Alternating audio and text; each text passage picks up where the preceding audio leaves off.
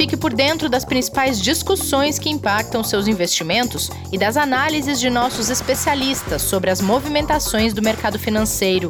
Falando nisso, nosso encontro é toda manhã, logo após a abertura do mercado. Entre nos canais oficiais do Itaú Personalité e envie suas dúvidas sobre recomendação de investimentos.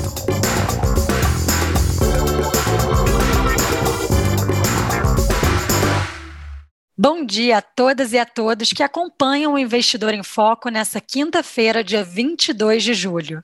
Aqui com a gente hoje um convidado muito especial, o André Rachem, que é responsável pela análise do setor de petróleo e gás no Itaú BBA, para trazer justamente um contexto do que está acontecendo com os preços do petróleo essa semana e por que, que isso está no radar dos investidores mundo afora.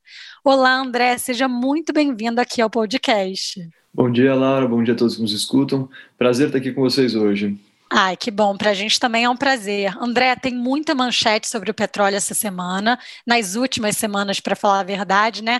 E é por isso que a gente te convidou para trazer muito contexto aqui, explicar as análises que vocês têm feito. Mas só para a gente colocar todo mundo que nos escuta na mesma página, quando a gente fala dessa cobertura de petróleo, a gente sempre fala de WTI e de Brent. Você consegue explicar brevemente a diferença entre esses dois tipos e se algum deles é o que movimenta mais o mercado por aqui? Legal, boa pergunta, Laura. Essa é uma pergunta que chega recorrente para a gente. Eu acho que o primeiro ponto é entender o que é uma referência de petróleo.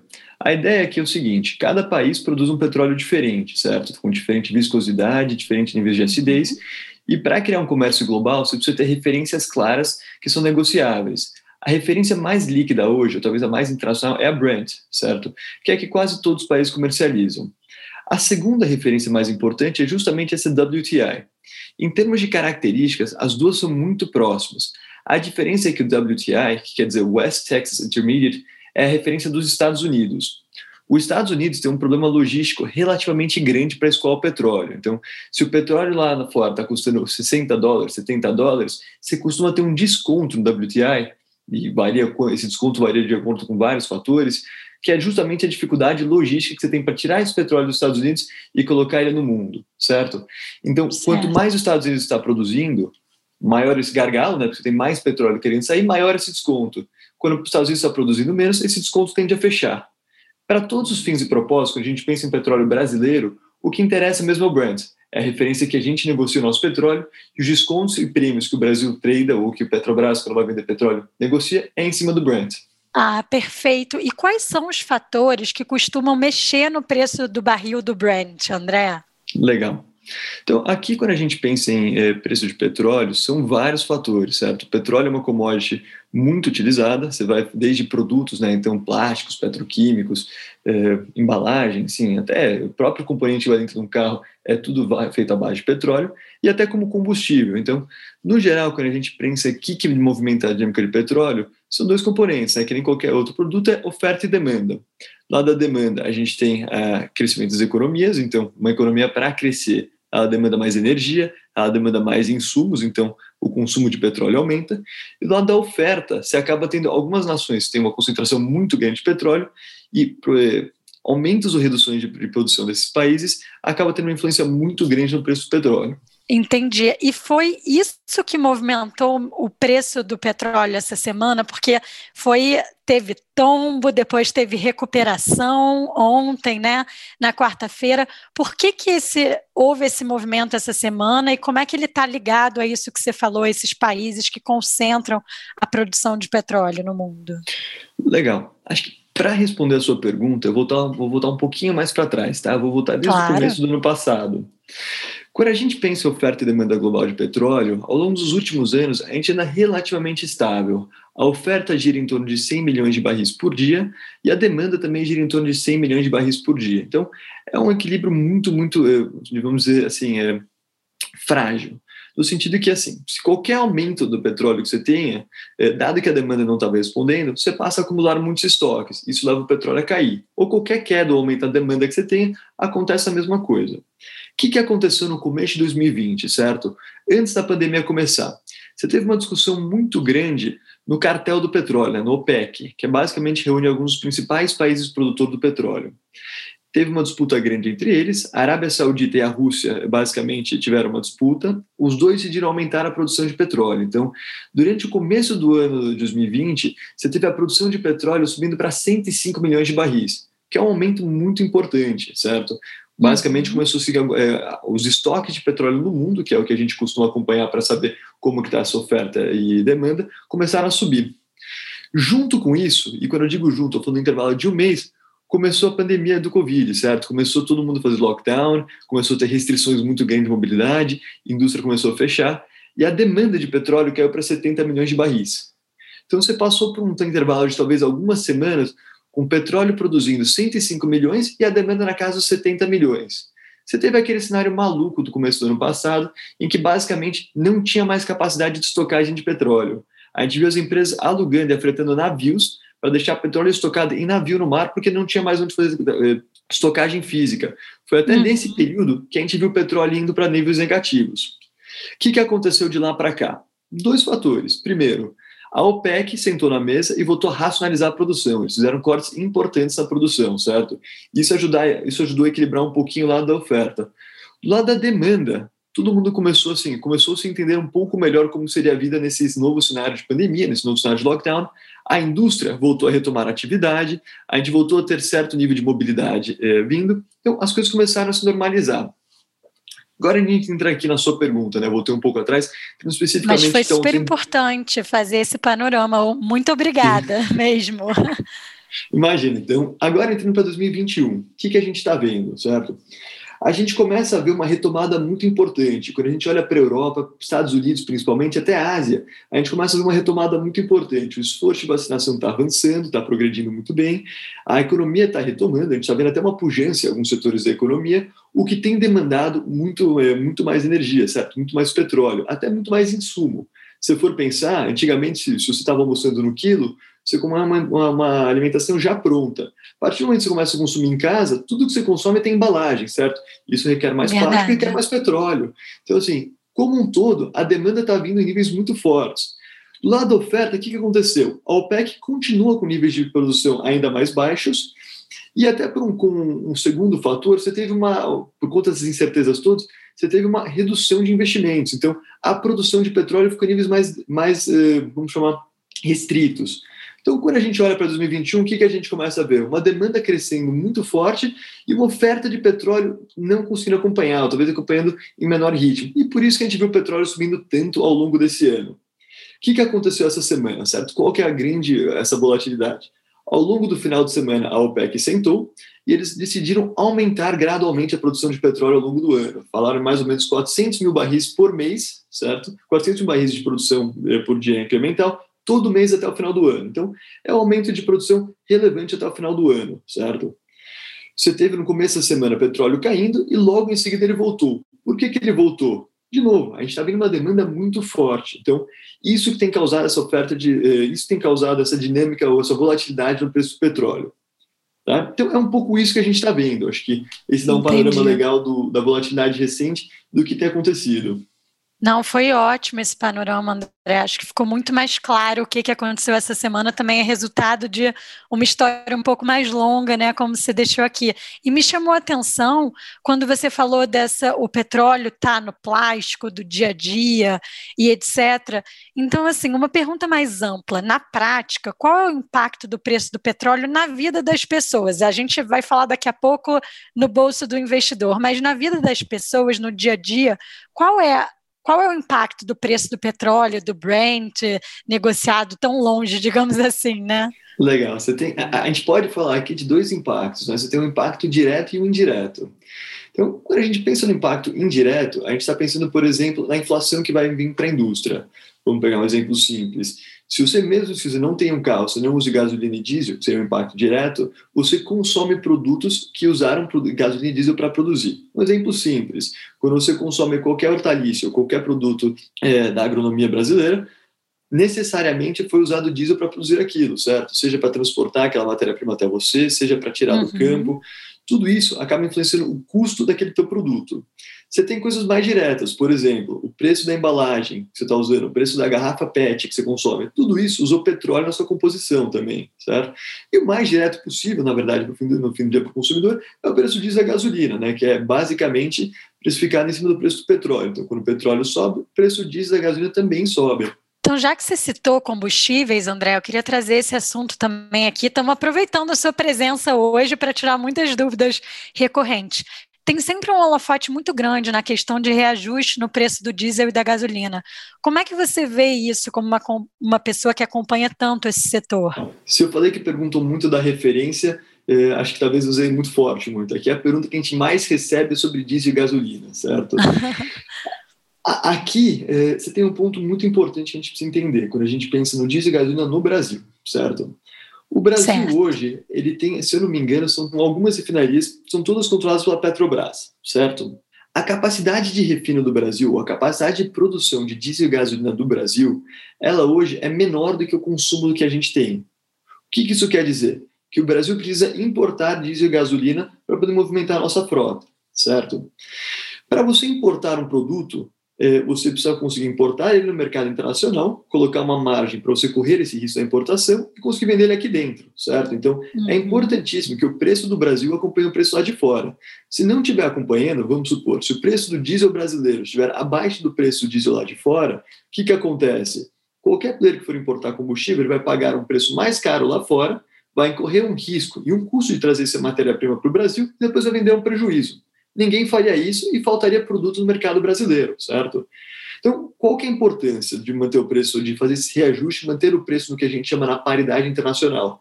É basicamente para tornar economicamente viável a importação de combustíveis e o Brasil continuar abastecido, certo? Então, toda vez que o petróleo sobe, o petróleo cai, o real desvaloriza, é importante que a gente tenha reajustes no preço doméstico para que o mercado continue sendo abastecido e para que players continuem trazendo combustíveis para o Brasil, certo? Até um ponto me perguntam, pô, mas a Petrobras, que está ganhando dinheiro com petróleo, ela não poderia manter o preço abaixo da paridade, que nem já foi feito no passado? A resposta aqui é não. Você tem um efeito muito perverso em diversos elos da cadeia. Você tem empresas de trading que geram empregos, fazem investimentos, que deixariam de ganhar dinheiro, certo? Elas não teriam mais atividade. Você hum. tem outras commodities que são associadas ao preço do combustível. Um exemplo muito claro é o etanol, certo? Que se você passa a praticar preço abaixo da paridade, o etanol passa a ter prejuízos também. Então, você tem uma série de incentivos, uma série de eh, consequências ao fazer isso que são muito nocivas para a economia. Por isso que é tão importante esses reajustes. Entendi, André. E pensando agora no investidor pessoa física, como é que eles podem se beneficiar dessa alta do petróleo que você mencionou anteriormente aqui? Legal. Acho que assim, você tem diversas empresas hoje, o mercado, o mercado de ofertas tem, sido, tem ajudado bastante nisso, então a, opção de investimento no setor de óleo e gás tem crescido bastante recentemente. É, você tem, eu vou primeiro comentar da Petrobras, depois vou falar das empresas um pouco menores. Então, a Petrobras é uma empresa que a gente gosta bastante, é uma empresa que tem feito um esforço de redução de custo muito importante ao longo dos últimos anos. A alta do petróleo, né, com a desvalorização do real, ajuda muito ela. Imagine que a Petrobras tem uma parte dos custos dela em reais, né, tem toda a mão de obra, tudo que ela contrata aqui no Brasil é em reais, só que a uhum. receita dela é em cima do preço do barril e do câmbio. Os dois subiram bastante, né? Então, é, ela está passando um momento muito, muito bom em termos de resultado. Então, a gente gosta bastante da Petrobras. Lógico, a Petrobras é uma empresa estatal e com isso você carrega alguns riscos diferentes que talvez você não tenha nas outras empresas, certo? Principalmente quando a gente pensa no preço do diesel e da gasolina. Hoje é um risco que a gente vê como muito, muito baixo. A gente gosta muito da tese. A gente até tem um buy hoje, na, a gente vai começar de compra para a Petrobras.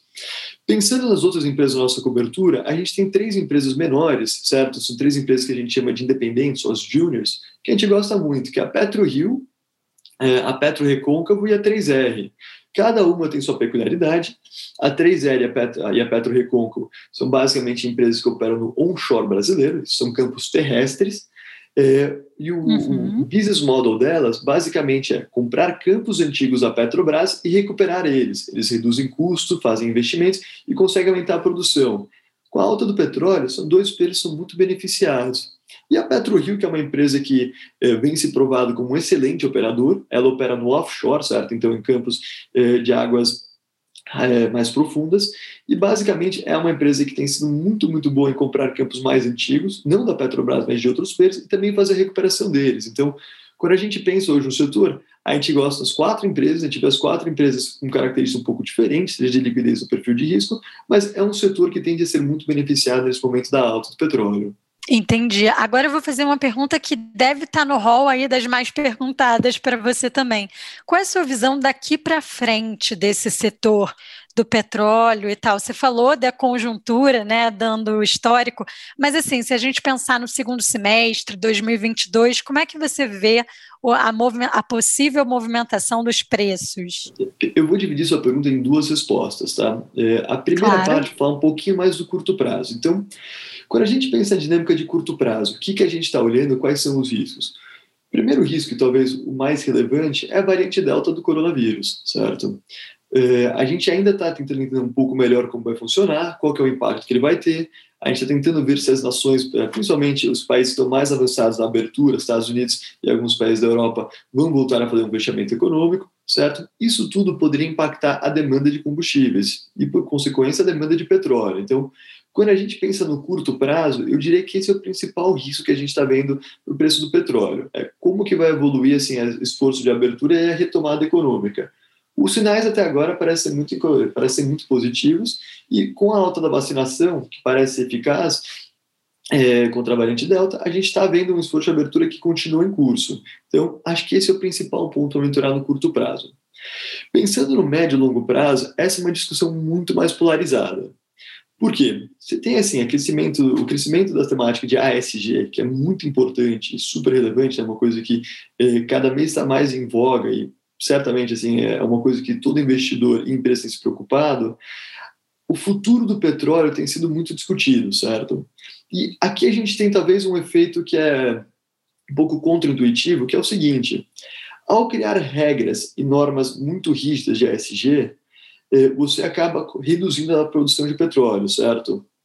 Entendi. Do outro lado da moeda, o que, que você tem? Você tem que a, a, velocidade de migração da demanda talvez não tenha acompanhado, certo? Está sendo mais fácil você é, é, fiscalizar a oferta do que a demanda.